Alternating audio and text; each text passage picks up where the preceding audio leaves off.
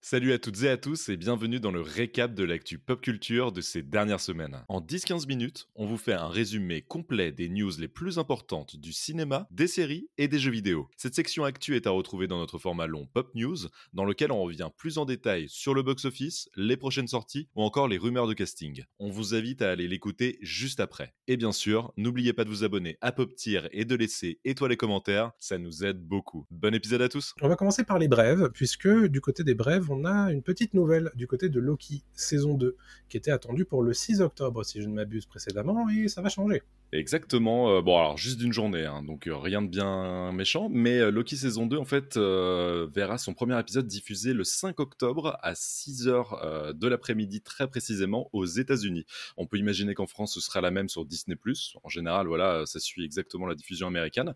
Et comme tu l'as dit, c'est légèrement en avance. On se demande un peu pourquoi, parce que peut-être qu'ils veulent faire du prime time et tenter une nouvelle date, un nouveau rendez-vous. Voilà, du côté de Disney pour Loki, on sait qu'ils attendent beaucoup de cette saison 2. Donc, voilà pour la news et on a très hâte de découvrir cette suite parce que c'est quand même peut-être pour moi en tout cas la meilleure série euh, Disney Plus euh, sur, euh, sur la plateforme, en tout cas une série Marvel sur, sur Disney Plus. C'est la seule à avoir eu droit à une saison 2 d'ailleurs. Exactement. Euh, pourquoi pas Il faut savoir qu'ils ont fait exactement la même chose avec Ahsoka à la fin du mois d'août. Euh, ils ont changé euh, la date de sortie américaine quelques jours avant seulement. Et effectivement, du côté des États-Unis, on fait du prime time. En France, ça ne changera pas la date de sortie, puisque ça sortira quand même le 6 octobre, décalage horaire oblige. Mais ça sortira du coup en début de journée pour nous, comme d'habitude. Donc voilà il s'était passé la même chose avec Ahsoka. Hmm. Parlons de Stranger Things. Stranger Things saison 5 qui se fait attendre évidemment. Vous savez que la production est bloquée euh, par les grèves, bien entendu. Euh, mais on nous annonce une très très grosse saison 5. Vous savez que ce sera la dernière euh, pour Stranger Things. Sean Levi, qui est le producteur exécutif de la série, entre autres. Évidemment, je crois qu'il en réalise d'ailleurs euh, certains, certains épisodes, nous annonce que ça va être une énorme série euh, qui va être presque au digne de certains films qu'on est capable de voir euh, au cinéma. Donc voilà, la barre était déjà très haute sur la saison 4, la saison 4 et notamment la, fin de saison 4. Et visiblement, ça ne va pas s'arrêter là avec la saison 5. David Arbor a aussi, s'était aussi exprimé de temps en temps en disant que bah, ce qu'il a lu, ça ça l'émeut beaucoup euh, et le fait que bah, la série va, euh, va s'achever, euh, évidemment, ça, ça l'émotionne. Ça rend triste, ça rend triste. oui, bah, c'est normal. Bah, c'est, eux, ils, ils, y sont depuis 9 ans hein, dans, dans, cette série, et c'est vrai que bon, c'est ça a lancé sa carrière aussi. Clairement. Et euh, bon, bah, comment ne pas parler de Millie Bobby Brown qui, euh, elle aussi, euh, a complètement explosé grâce à la série. Donc le fait que ça s'arrête, forcément, eux, ça leur permet de lancer de nouveaux projets. Mais bon, ça s'arrête, quoi. Donc, donc, petite larme à l'œil. Et j'aimerais bien qu'ils fassent un un making-of de, cette saison 5. Ça risque d'être assez sympa, des, petits moments de, de, fin de tournage. Je pense que ça vaudrait le coup. ça vaudrait le coup d'œil. Euh, parlons de Buffy. Et oui, je m'y attendais pas, mais au conducteur cette semaine, on parle de Buffy contre les vampires. Oui, alors c'est moi hein, euh, qui l'ai rajouté. Je sais que toi, tu n'y connais pas forcément grand-chose. Moi, j'ai rajouté un truc au conducteur cette semaine. Oui. Euh, bon, vous verrez à Qui est peut-être pire. Non, voilà, grand fan de Buffy quand même par ici. Et pour une news qui quand même va, va, surprendre les gens et surtout va plaire aux fans, c'est que il y a une série audio dérivée de Buffy qui va sortir très bientôt. Donc c'est intitulé Slayers, une histoire du Buffyverse, et ce sera diffusé sur les plateformes le 12 octobre prochain. Et en fait, on retrouvera au casting vocal quasiment tous les acteurs de la série. Donc euh, James Masters euh, qui faisait Spike, Charisma Carpenter qui faisait euh, comment merde j'ai perdu son Cordelia, Cordelia Chase, etc. Anthony Ed, voilà.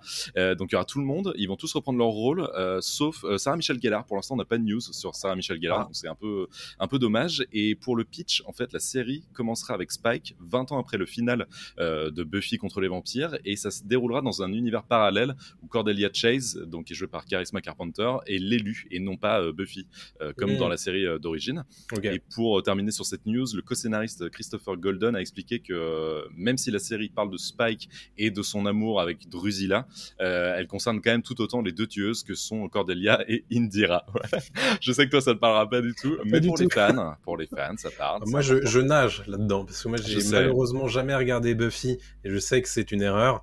Mais euh, voilà, ça a vieilli un petit peu, c'est plus, c'est peut-être compliqué de s'y mettre maintenant. Euh, et rappel, rappelons qu'en fait Buffy, donc c'était euh, huit saisons dans mes souvenirs et surtout des comic books juste après qui faisaient la suite en fait de la série, qui était très très bon.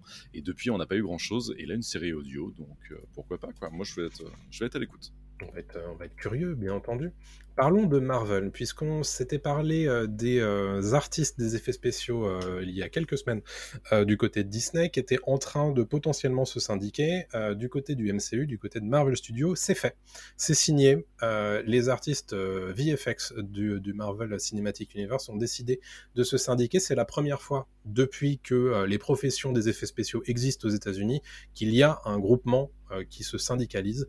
et c'est évidemment un, un mouvement qui est très important puisque ça fait des années que du côté des effets spéciaux, euh, ça trime, tout particulièrement euh, sous l'impulsion euh, du MCU puisque ben, les délais sont extrêmement courts, mm. les, les prix sont extrêmement bas et souvent bah, ces artistes-là, ils sont obligés de faire des heures supplémentaires qui ne sont pas payées et parfois ils sont même payés au, au minimum syndical.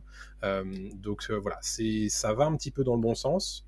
derrière, par contre, il faut euh, s'attendre à la réponse de Marvel et de Disney qui va peut-être essayer de contourner ça et euh, faire en sorte que, bah, en réalité, euh, les, artistes effets spéciaux qui sont à l'intérieur de chez eux, bah, ils soient délocalisés. Quoi, c'est ça, qui verrouille un peu plus tout ça. Quoi. Exactement. Donc, ils ont signé chez l'IATSE, qui est un, syndicat qui s'occupe généralement des employés de scènes de théâtre et des gens qui sont dans l'ombre et dans les coulisses d'une manière générale sur les tournages. Donc, à voir si tout ça, ça va être bénéfique pour l'industrie. Ce serait souhaitable, puisque mhm. ça fait quand même des années que du côté des productions Marvel, tout particulièrement du côté de Disney ⁇ c'est très compliqué sur les productions euh, d'effets spéciaux. Euh, on en parlera en fin d'émission, puisque je vous parlais de Secret Invasion. voilà pour Marvel et les syndicats. Parlons d'une bonne nouvelle. Celle-ci, c'est One Piece saison 2. Yes, exactement. Alors One Piece, la saison 2 a été commandée officiellement par Netflix. Rappelons que One Piece, euh, la saison 1, a rassemblé pas moins de 20 millions de téléspectateurs en quasi 5 jours. Donc c'était quand même un, excellent euh, démarrage pour, euh, pour la série adaptée du manga d'Eiichiro Oda. et au-delà de la saison 2, qui est quand même l'information principale de, de, cette brève, parlons aussi du fait que les producteurs ont des plans sur la suite. ils veulent pas se limiter à une saison 3 ou 4. Ils parlent même de 6 saisons. Mmh. Mhm. voire même euh, parfois jusqu'à 12 saisons dans certaines interviews. Donc voilà, la raison est, simple, c'est parce qu'en fait le matériau de base est si dense euh, et continue encore au Japon avec le manga euh, qu'ils ont tout ce qu'il faut pour tenir des années et des années sur, sur la série. Rappelons aussi que la première saison couvre à peine 100 chapitres, euh, du manga et on est déjà à plus de 1000 chapitres sur le manga. Si on fait l'addition rapidement, là, même si on n'est pas bon en maths, on, arrive à 10 saisons assez facilement. Donc, euh, donc voilà, donc très bonne nouvelle pour les fans, euh, très bonne nouvelle aussi pour Netflix qui a peut-être trouvé sa nouvelle série phare. Et on sent que niveau bouche-oreille, ça fonctionne bien aussi One Piece. Même ceux qui sont réfractaires aux animés ou aux mangas, ceux qui n'y connaissent rien, ont adoré. Moi, le premier, j'avais jamais lu One Piece, j'avais jamais regardé One Piece quasiment. Et bah, depuis, je suis devenu un One Piece sauce, je ne sais pas Ça t'a donné envie en tout cas de, te plonger dans les mangas, ce qui est une bonne nouvelle. C'est un petit peu ce qui s'était passé à l'époque pour The Witcher. Quand la, série était arrivée sur Netflix, il y avait beaucoup de gens qui s'étaient rués sur The Witcher 3, le jeu vidéo. Euh, et, donc bon, bah, ce genre de cercle vertueux, évidemment, l'industrie euh, apprécie tout particulièrement. Mais mon porte-monnaie pas trop. Et bah, ça, c'est évident, surtout que les mangas, manga. ça coûte cher. Ça et coûte quand cher. il y en a plus d'une centaine. Hmm. Voilà. Noté d'ailleurs une très bonne opération comme, euh, comme récemment de, Netflix qui a donné euh, accès à, euh, je crois que c'était 10, 10, mangas de One Piece euh, en gratos, je sais plus si c'était 10. 12 même, je crois que c'est 12. Ouais, ouais, 12. Donc, bah, allez voir sur leur compte Twitter, je pense que c'est toujours là. Ça permettait de couvrir justement toute la saison 1 en, manga. Voilà. Et on remercie évidemment la maison d'édition française qui a donné son accord pour aussi, bien entendu. Donc ça, c'est pour côté One Piece. Et d'ailleurs, on peut peut-être préciser que Adrien nous a préparé une vidéo entière sur la question, puisque tu as fait une compilation de toutes les infos qu'on a déjà sur la saison 2 de One Piece. C'est d'ores et déjà disponible sur notre YouTube ou sur notre Dailymotion selon vos habitudes de consommation. du journalisme total. Du journalisme total. Voilà, on mettra le lien pour ceux qui nous écoutent là en direct dans le chat et pour ceux qui nous écoutent en podcast ou sur YouTube. Et voilà, vous avez juste à, taper One Piece saison 2 ou aller sur Pop News. Et normalement, vous nous trouvez. Exactement. Voilà. Non, mais voilà, c'est tout ça, c'est gratuit. C'est de la beauté d'âme. Merci. On se donne pour vous. Il y en a un qui se donne un petit peu moins, c'est Taika Waititi, quelle transition magnifique. Taika Waititi, réalisateur et scénariste, de qui on attend un nouveau film Star Wars et ça fait euh, plusieurs années qu'il est annoncé ce film Star Wars et on n'a pas de nouvelles. Et si en fait on a une nouvelle un petit peu paglope euh, récemment, c'est que Taika Waititi s'est exprimé à ce sujet en disant que bah en fait euh, il n'avait pas du tout écrit de script encore à ce sujet, ce qui est un petit peu dommage. il a donné cette information au détour d'une phrase au moment où il donnait un un prix à Sean Levi, justement, euh, dont on a parlé euh, tout à l'heure, euh, lors du Festival international du film de Toronto. Il a dit que bah, peut-être que Sean Levi, lui, réussira à terminer un script pour son film Star Wars, contrairement à moi. Donc voilà, ce qui montre bien l'état d'avancement du dossier, bien entendu. Donc, bah, mauvaise nouvelle, mais ça ne me surprend guère, étant donné que la plupart des projets Star Wars qui sont annoncés depuis ces dernières années ne se font pas mmh. en réalité. On en avait déjà parlé dans un Pop News récemment. Exactement. Et Taika Waititi qui a sorti un film là, très récemment sur euh, une équipe de football euh, avec Michael Fassbender qui fait un four au box-office américain. Et Taika Waititi qui a tendance à s'éparpiller beaucoup euh, dans ses projets. Et donc peut-être que c'est aussi pour ça que bah, Disney a, mis le haut là et n'a pas forcément suivi sur bah, Star Wars. En, l'occurrence, euh, c'est les clés sont dans ses mains, j'ai envie de te dire. Hein. S'il hmm. termine un script et que Lucasfilm a envie de, le faire, euh, c'est quand même plus simple d'avoir un script à montrer pour faire un projet. c'est mieux. C'est comme un conducteur de podcast. C'est exactement la même chose. faut qu'on avance. Allez, c'est parti. Bah, parlons toujours de Star Wars, puisque euh, le film Lando Calrissian, qui devait être un spin-off du spin-off Star... solo Star Wars Story, n'est plus, un... plus une série, hmm. mais un film a priori, c'est euh, le frère de Donald Glover, Steven, de mémoire, qui mhm. s'est exprimé à ce sujet dans un podcast en disant que, bah, en fait, euh, a priori, la forme du projet, ce serait plutôt un film plutôt euh, qu'une série qui avait été annoncée pour Disney Plus fin 2020 déjà. Donc ça fait trois ans qu'on attend ce pour l'instant, ça avance pas des masses, visiblement. Euh, toujours au sujet de Donald Glover, il sera très prochainement sur euh, Prime Video dans un rôle important, celui de Mr. Smith, dans Mr. et Mrs. Smith. Exactement, mais c'est marrant parce que cette news, moi, m'était un petit peu passée euh, à côté. Je l'avais vraiment pas vue euh, voilà, sur, les radars et euh, elle a repopé cette semaine.